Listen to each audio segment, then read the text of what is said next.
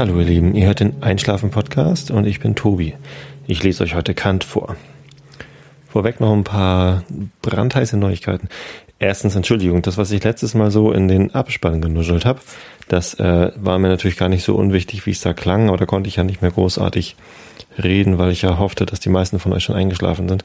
Also hier an dieser Stelle nochmal ganz prominent vielen, vielen Dank für die neuen Bewertungen im iTunes Store. Das hat mich ganz toll gefreut. Und auch im Blog hat sich äh, jemand gemeldet und was ganz Langes geschrieben. Vielen, vielen Dank dafür. Ich freue mich wirklich jedes Mal ganz toll. Bin jetzt schon bei 32 Bewertungen im iTunes Store und das ähm, hilft mir, weil es mir zeigt, dass das äh, was Sinnvolles ist, was ich mache. Und ähm, es hilft mir auch jedes Mal, wenn ihr schreibt, wie es euch was euch gefällt und so, was euch vielleicht auch nicht gefällt, weil ich mich dann besser darauf einstellen kann. Ja, genau. Ähm, was gibt's noch Neues? Ich habe einen neuen Computer, beziehungsweise einen alten Computer. Es ist ein altes MacBook Pro, habe ich günstig geschossen in der Firma. Und ähm, da steckt ein Core 2 Duo Prozessor drin und das ist was top modernes. Das ist erst vier Jahre alt oder drei oder so. Und ähm, im Vergleich zu den beiden anderen Kisten, die ich hier habe, ist das äh, ein Quantensprung nach vorne.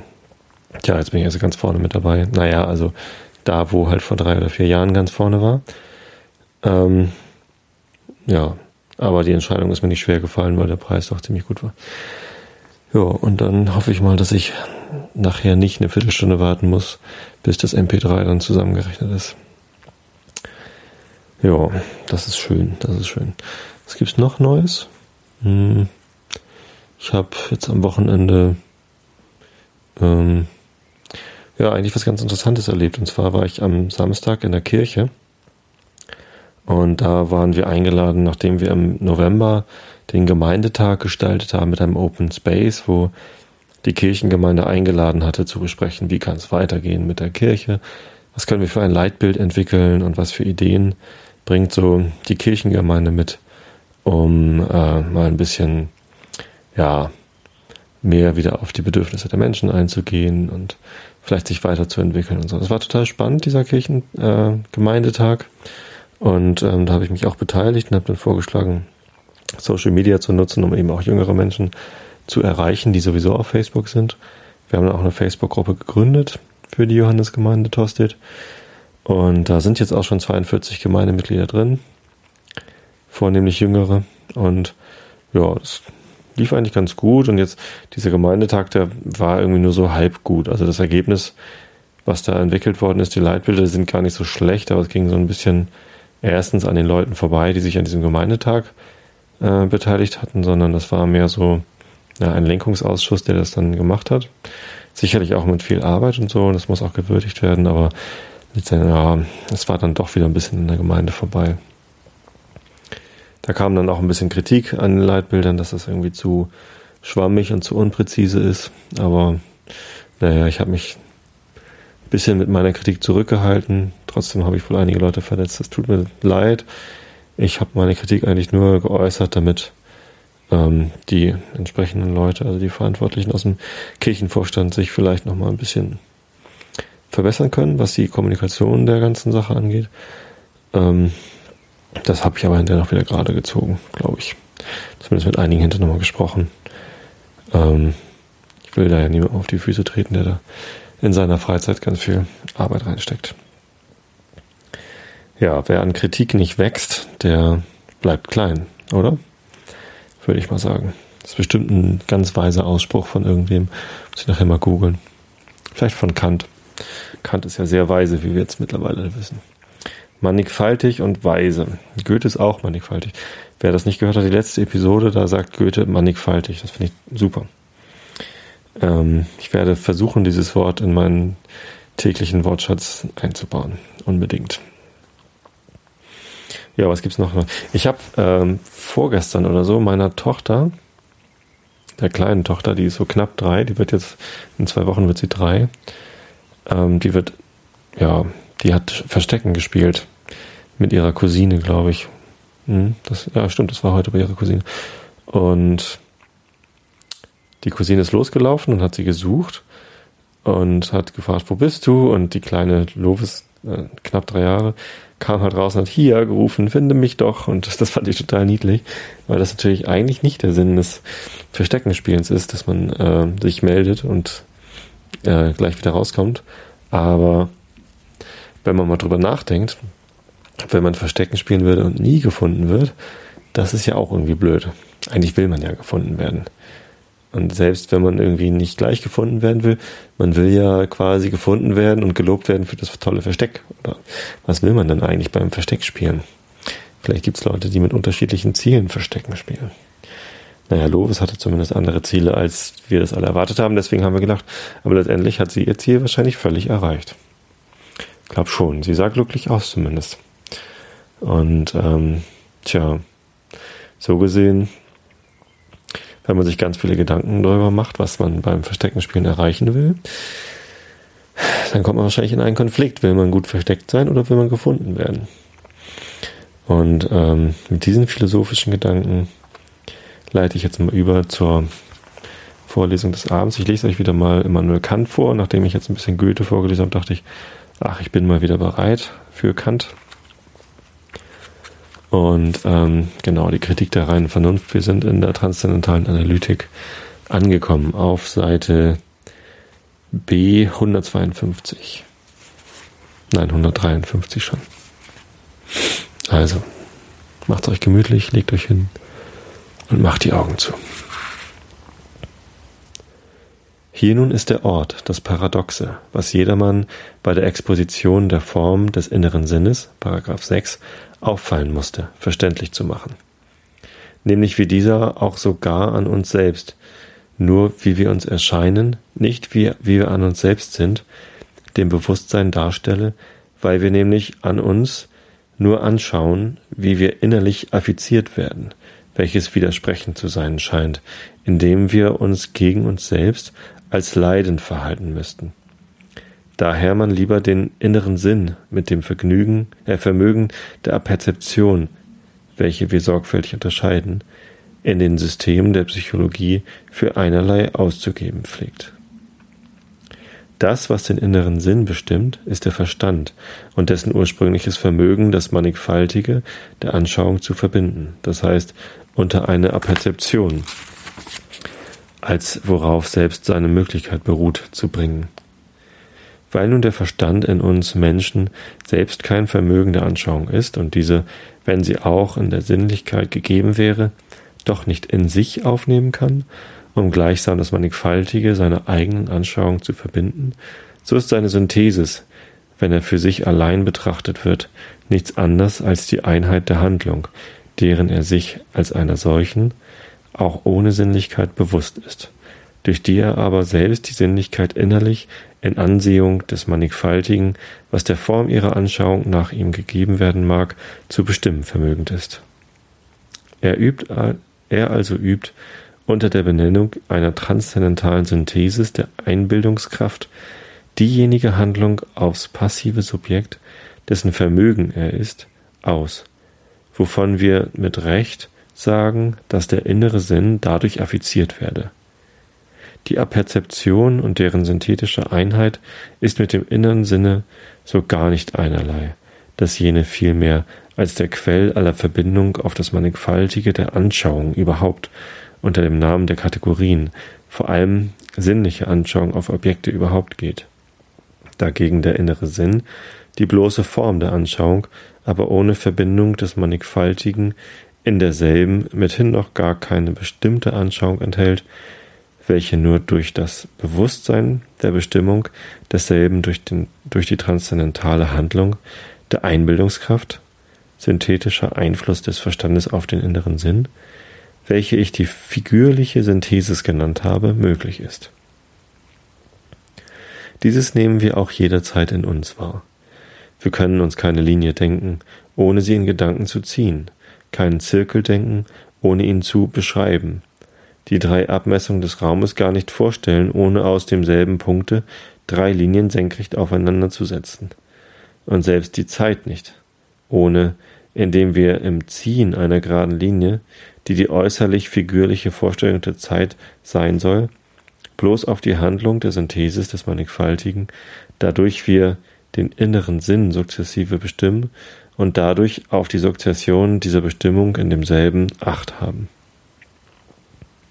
Bewegung als Handlung des Subjekts, nicht als Bestimmung eines Objekts. Oh, hier kommt mit dem Satz eine Fußnote. Bewegung eines Objekts im Raume gehört nicht in eine reine Wissenschaft. Folglich. Aha. Echt? Okay, Bewegung eines Objekts im Raume gehört nicht in eine reine Wissenschaft, folglich auch nicht in die Geometrie.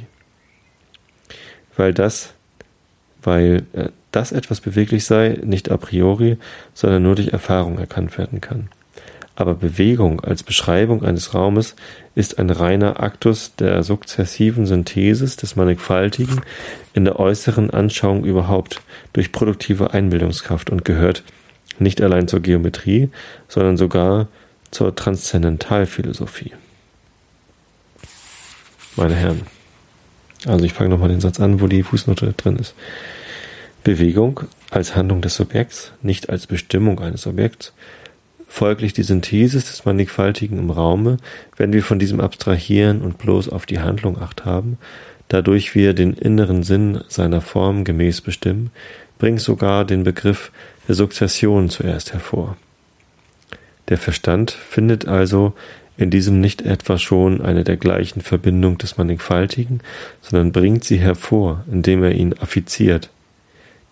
Wie aber das Ich, das ich denke, von dem Ich, das sich selbst anschaut, unterschieden, indem ich mir noch andere Anschauungsart wenigstens als möglich vorstellen kann und doch mit diesem letzteren als das Subjekt einerlei sei, wie ich also sagen könne, ich als Intelligenz und denkend Subjekt erkenne mich selbst als gedachtes Objekt, sofern ich mir noch über das in der Anschauung gegeben bin, nur gleich anderen Phänomenen, nicht wie ich vor dem Verstande bin, sondern wie ich mir selbst erscheine. Wie ich mir erscheine, hat nicht mehr, auch nicht weniger Schwierigkeit bei sich, als wie ich mir selbst überhaupt ein Objekt, und zwar der Anschauung und inneren Wahrnehmung sein könne. Dass es aber doch wirklich so sein müsse, kann, wenn man den Raum für eine bloße reine Form der Erscheinung äußerer Sinne gelten lässt, dadurch klargetan werden, dass wir die Zeit, die doch gar kein Gegenstand äußerer Anschauung ist, uns nicht anders vorstellig machen können als unter dem Bilde einer Linie, sofern wir sie ziehen ohne welche Darstellungsart wir die Einheit ihrer Abmessung gar nicht erkennen könnten.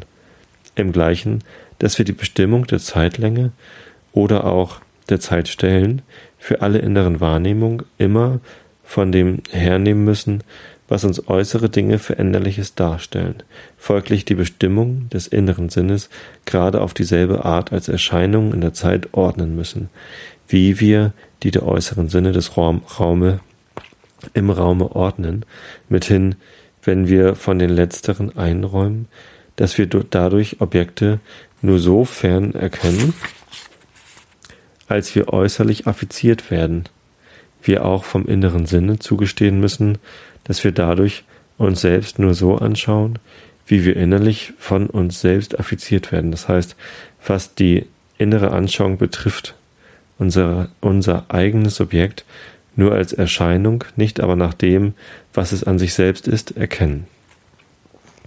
Fußnote Ich sehe nicht, wie man so viel Schwierigkeit darin finden könne, dass der innere Sinn von uns selbst affiziert werde. Jeder Aktus der Aufmerksamkeit kann uns ein Beispiel davon geben. Der Verstand bestimmt darin jederzeit den inneren Sinn, der Verbindung, die er denkt, gemäß zur inneren Anschauung, die dem Mannigfaltigen in der Synthesis des Verstandes korrespondiert. Wie sehr das Gemüt gemeiniglich hierdurch affiziert werde, wird ein jeder in sich wahrnehmen können.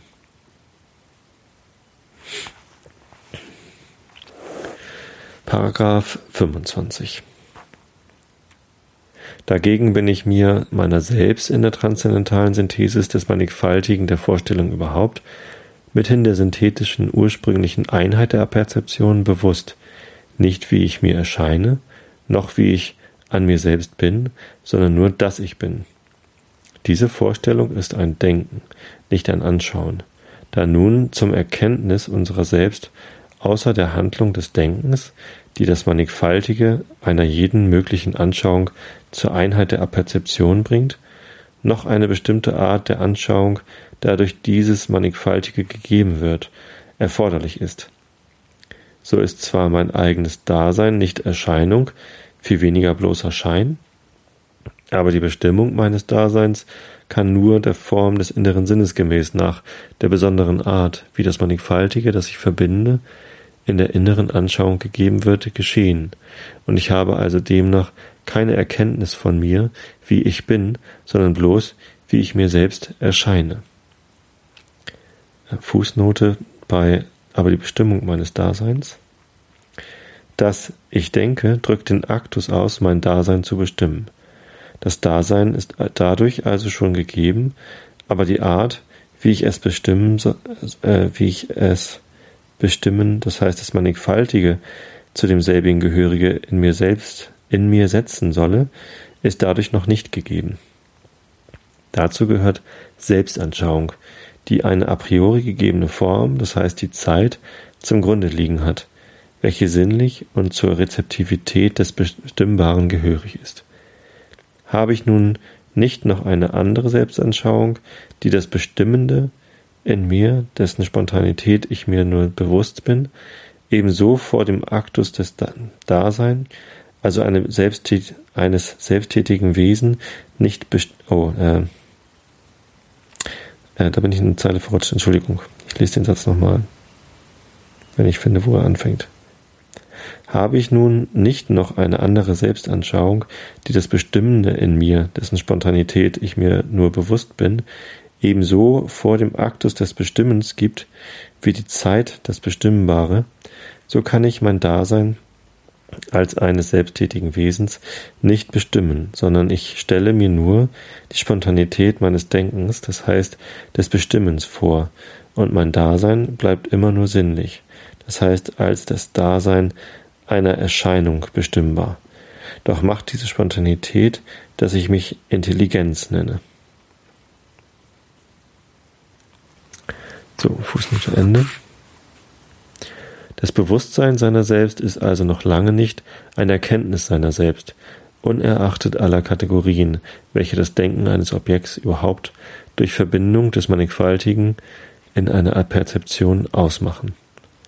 So wie zum Erkenntnisse eines von mir verschiedenen Objekts, außer dem Denken eines Objekts, überhaupt in der Kategorie, ich doch noch einer Anschauung bedarf, dadurch ich jenen Allgemeinbegriff bestimme, so so bedarf ich auch zum Erkenntnisse meiner selbst außer dem Bewusstsein oder außer dem, dass ich mich denke, noch eine Anschauung des Mannigfaltigen in mir, wodurch ich diesen Gedanken bestimme und ich existiere als Intelligenz, die sich lediglich ihres Verbindungsvermögens bewusst ist, in Ansehung des Mannigfaltigen aber, das sie verbinden soll, einer einschränkenden Bedingung, die sie den inneren Sinn nennt, unterworfen, jene Verbindung nur nach Zeitverhältnissen, welche ganz außerhalb den eigentlichen Verstandesbegriffen liegen, anschaulich machen und sich daher selbst doch nur erkennen kann, wie sie in Absicht auf eine Anschauung,